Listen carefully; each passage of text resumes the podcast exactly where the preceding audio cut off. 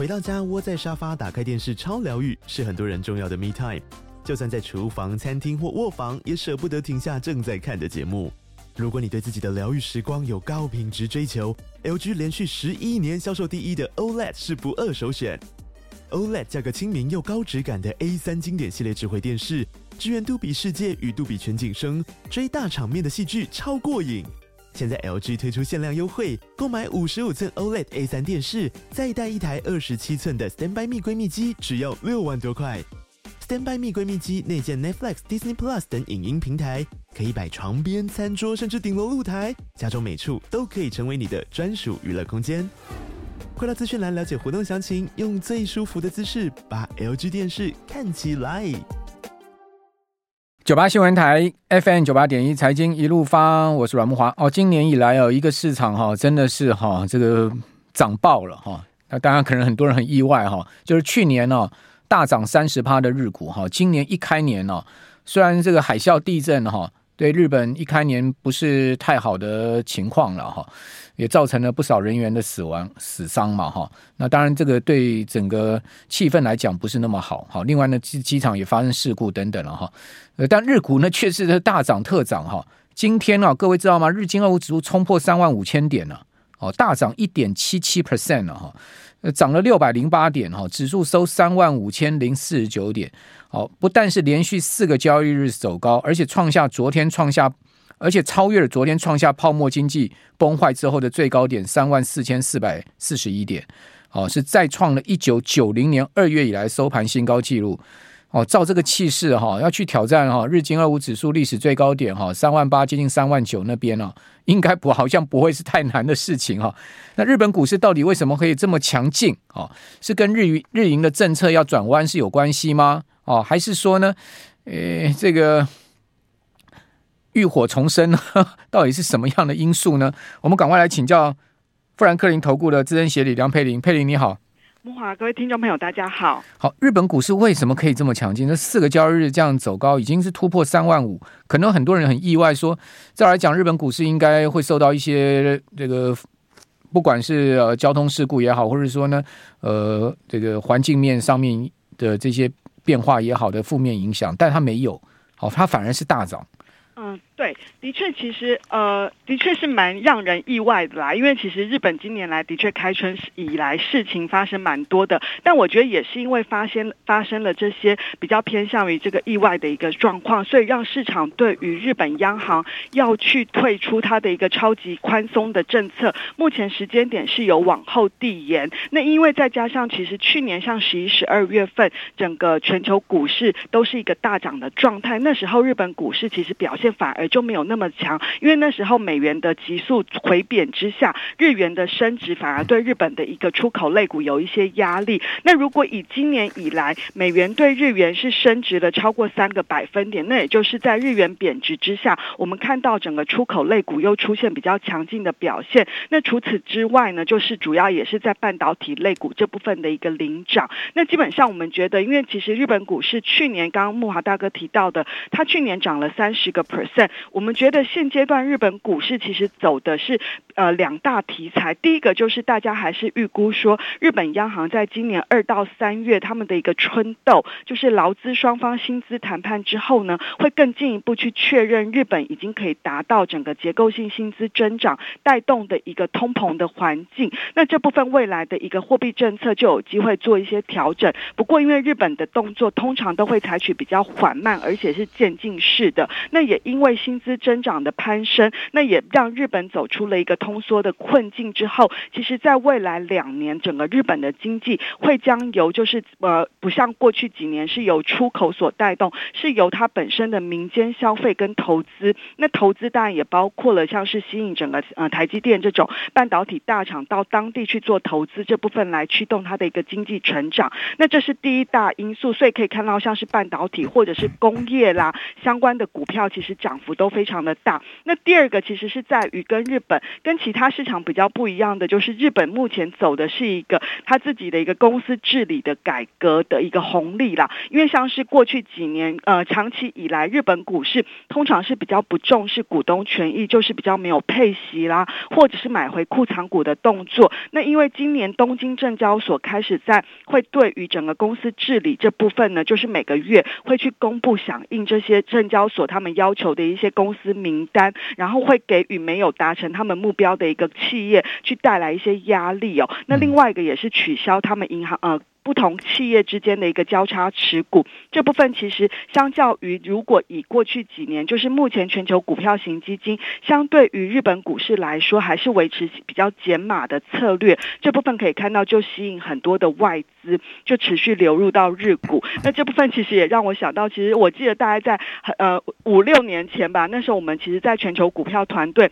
在花会曾经花了很多时间，其实是去讲日本股市为什么他们减码的原因。但是其实这一两年来，他们都已经持续去加码在日本股市的一个部分，最主要就是看好日本走出通缩，以及在目前资金还是相对被嗯、呃、没有被太多人琢磨的状态之下，这部分其实是有明显的一个从走出它的一个结构性的成长题材。好，那今天日股里面啊，有一档股票也是创历史新高啊，就是任天堂。好，任天堂股价是上涨百分之一点三七的幅度，不是说涨得非常多啊，但是它股价是创历史新高哦，呃，收在七千九百三十日元哦。那以这个收盘价来算，它的市值哦突破十兆日元。那十兆日元算一算，大概也两兆台币啊。如果说在台股市值里面呢，哈，也排第二名，因为台股第一名市值台积电嘛，毋庸置疑十五兆。哦，第二名现在联发科一点四兆，第三名红海一点三兆。哦，所以任天堂的话，如果进到台股的话，要排第二大市值股啊。哦，也算是很大市值了哈。那任天堂呢，股价创挂牌以来收盘的历史新高。还有呢，Toyota 也大涨三点六 percent 哈。呃，本田涨了二点三 percent。哦，Sony 呢也大涨了三点五 percent。那另外铃木 Suzuki 大涨了快四趴哦。哦，铃木呢要投资大概六千。六百亿日元哦，扩增印度的呃产能哦，还而且要新建新的工厂之外呢，哦也会在现有的工厂增设啊它的电动车的一个产线了哈。还有就日本的这个半导体设备股也大涨，东京威力科创涨了快三趴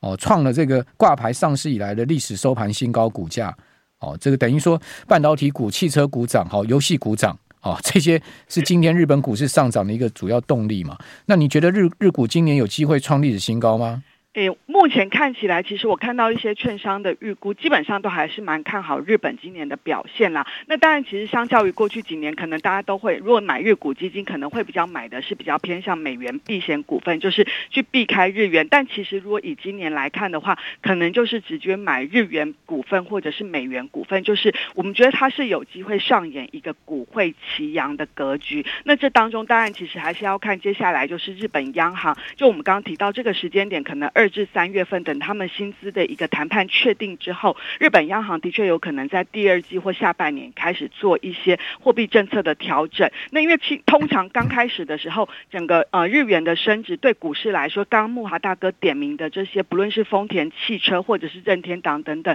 大部分都还是会被视为是一个比较偏向于出口的一个股票。那通常日元升值的时候，这些出口股票短线上会先比较震荡一点，但是当市场发现其实这些企业开始也慢慢能够适应，在未来不论是利率转步的一个缓步上升，或者是日元比较走强的环境之下，我们觉得就会呈现一个股汇齐扬。那当然，如果就指数的预估，我目前看到券商比较普普遍的预估，大概如果以日经二二五指数，大概是接近三万七千点啦。那呃中比较。保守的预估也是高于目前的一个今天的收盘价，所以看起来其实多家的券商都还是持续看好日本股市是有机会呈现一个走扬。那只是说它的涨势可能不会像今年开春一样就这么猛爆性的上涨。那因为技术面如果过热的话，还是会有一些震荡。但基本上我们觉得它至少未来几年一个是一个比较正向，还是比较呃正面来看待。那日银今年会调整货币政策吗？诶，其实去年一般市场都认为四月会动嘛。对，去年底很有趣，几乎所有的券商是一一致的都看好，只是时间点有一点不一样。那那有时候我记得有的券商估最早的是估今年一月，不过因为就像刚刚提到的，当日本呃的一个就是它今年发生了一些就是那些呃地震事件之后，其实大家把这个时间点有往后递延的一个状况。那目前可能预估要到就是四月份，甚至可能到第二季是比较有可能。但还是强调，我们觉得日本央行它退场的动作会相对比较缓慢，而且是渐进式的啦。也希望能够呃降低对于日本不论是他们经济或者是他们民众以及在整个金融市场的一个表现的一个比较波动的状况。如果说日日银退出那个超级大宽松的话，日股还有这么好行情吗？如果因为我刚刚看到神原英姿讲说，今年日元有可能会升到一三零啊。当然，神原英姿这两年其实都不准啊，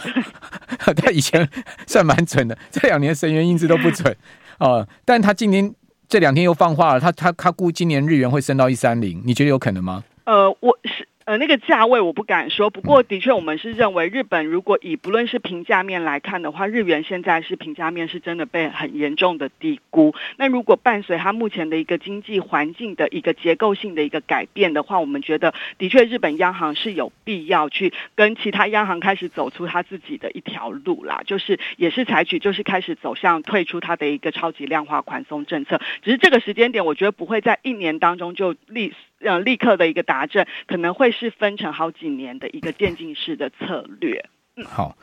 其实要买日股啊，也有 ETF 哈。这个台湾有三档日股 ETF，哦，零零六四五，还有呢，呃，零零六五七，一档富邦，一档国泰。我刚看一下，哦，他们分别啊，都涨了有差不多四点八七 percent 哈，跟五点四七 percent。你看台股今年 以来到现在目前指数还是跌的哈，但是如果说你去压这两档 ETF 的话，一个是呃零零六五七是四点八七 percent，好，零零六四五呢是五点四七 percent，好，一个是将近五趴，一个是五趴多，好，所以日股今年真的是让投资人赚到，至少是到目前为止，哈。不过刚刚呃佩林也有讲到的说，其实后面还是有日银政策的这个变数嘛，好，那日银如果一旦结束大宽松啊，日元一路走升的话，恐怕日股就没那么好行情了。如果它对急急涨急升的话，其实对股市来说还是会有压力。不，因为因为。有人是讲这样讲，就是说，因为地震海啸让日银的可能要 结束宽松往后延了啦。对对对，因为多少还是会对经济有一些冲击。反正股市就因祸得福，就是这样子。好，我们这边先休息一下，等一下回到节目现场。九八新闻台 FM 九八点一财经一路发，我是阮慕驊。今天晚上哦要公布 CPI 了哈，这个赶快来请教富兰克林投顾的资深协理梁佩玲啊，这 CPI 呃，现在目前市场一般预期是怎么样的状况？呃，目前其实估起来就是呃，因为要公布十二月份的嘛。对。那如果我们就月增率来看的话，大概会就是月增率的话是整体是从前一个月的零点一个 percent 上扬到零点二。那如果是核心的话呢，大概是维持在零点三。如果就年增率来看的话，大概是从呃前一个月是三点一个 percent 会微幅上升到三点二个 percent。但是如果是扣除掉整个食品跟能源的核心，也就是呃联准会比较关注的这个部分，会从预估会从四个 percent 降到三点八个 percent，会是二零二一年五月以来最低的一个水准。所以，如果以这个通膨的一个状况，我们觉得现在美国的通膨持续稳定的往两个 percent 的一个目标迈进，应该是一个确定的趋势。只是说它下降的速度是不是呃够快，或者是符合大家对于联准会三月份就要降息的预期？这当中是就是跟金融市场当中的一个拉锯。但我觉得其实整个呃 CPI 持续往下。放缓的一个趋势是不变的，那也就是说，基本上未来联准会一定是会采取降息，只是这个时间点呃还不确定。那如果是这样的话，我觉得至少就是它是如果整个未来是在一个降息趋势的话，当然利率就会从目前的状况还是有机会往缓步的往下走。那样的话，对于债券市场来说还是一个利多，对股票市场来说还是有机会，就是有一个包括了本益比的提升，或者是在企业获利面的部分也机也有机会是能够呈现一个。比较改善的状况。好，那数据如果符合预期的话，你们觉得呃美股后面的路径会是如何呢？老实说，我们觉得从去年十一、十二月这一波的那这一波的大涨以来，你可以看到今年的一个呃开春以来，美股看起来有一点失去。动能啦，就是盘势上的确是有点闷，也就是因为这样的环境，所以有一些资金又去追捧，像是 NVIDIA，就是那种科技七雄的股票。那你可以看得出来，盘面上就是缺乏了一个主流题材。所以我觉得，其实大家在等什么？当然，第一个我觉得就是在等，呃，今天晚上开始陆续公布的财报。那因为今天主要是在金融股为主，其实真的比较密集的会落在一月份的一个下下周，就是可能要等到呃二十二号之后。呃，尤其是在甚至会到二月初，那时候才会是一个有科技股的一个比较密集的财报公布期间。那这部分我觉得市场会再从科技股当中去寻找一些方向。那因为以目前以第四季的获利预估来看的话，是只有一点三个 percent 的年增率，虽然是连续两季的正成长，但是比起前一季度四点九个 percent 的成长，你可以看得出来已经是放缓，而且它相较于去年九月底本来估还有八个 percent 的。成长也是大幅的下修，那这当中当然其实像能源啦、原物料啦，那这部分都是一个获利衰退比较严重的一个产业。那今天晚上要登场的金融，目前估起来也是会呃。呃，衰退三点多个 percent，这当中尤其是银行股的部分，也是衰退有两成。那主要是包括反映就是区域银行，还有一些大型银行，还是有一些就是去年包括了整个全年来看，还是有受到利率上扬这部分的一个影响。那大家会关注的就是接下来这些银行业，包括了就是去年第四季整个利率下来之后，是不是开始对他手上的持有资产或者是他的业务会有一些帮助，以及更重要会观察就是他手上持有。的一些资产，尤其像可能商用不动产，它的信用品质是不是开始有出现恶化，甚至是消费性贷款的部分等等的。所以我觉得大家应该一来是在等待说，就是接下来的财报。那第二个等待的就是在一月底的联准会。那因为是在一月三十到三十一号联准会的利率会议，目前估起来应该这一次也是会按兵不动，只是再度从联准会的一个呃声明稿当中去寻找到底降息时间点的蛛丝马迹。所以这是我觉得在开春以来，整个美国股市看起来有一点比较陷入横盘整理的状态，但我觉得这也算是一个可以适度消化，技术面有点过热的状态。那目前呃，基本上多数指数又重新一度跌破月线，后来又重现在大部分又重新站上了，除了费半还没有站上之外，那我觉得这部分也算是一个还算是一个比较强势的一个良性的整理情况。嗯，好，那因为今今年是美国总统大选年嘛，哈。那呃，过往的经验，总统大选年美股的表现如何呢？诶，其实呃，通常其实如果以美股的四个呃。美国总统的一个选举四个年度的任期来看的话，对，第三年的表现是最好啦。那第四年，就是去年嘛，对对对对。那第四年来看的话，其实因为要选举了，通常股市的表现也不会太差。那主要我们可以看到，如果就过去的经验来看的话呢，美股在选举就是总统任期第四年，平均大概是涨了六个 percent，然后上涨几率是八十三个 percent。嗯，所以我觉得还算是有机会是收涨的格局。那只是说，如果你就它各个月份来看的话，的确很有趣的是，大概就是在呃选后，其实表现是不最好的，然后选前可能九月、十月那时候表现会最为震荡。那如果就上半年来看的话，大致上就是呈现一个比较温吞，就是比较呃横盘整理的情况，但是表现也不会太差。那主要我觉得还是要等现阶段，就是到底川普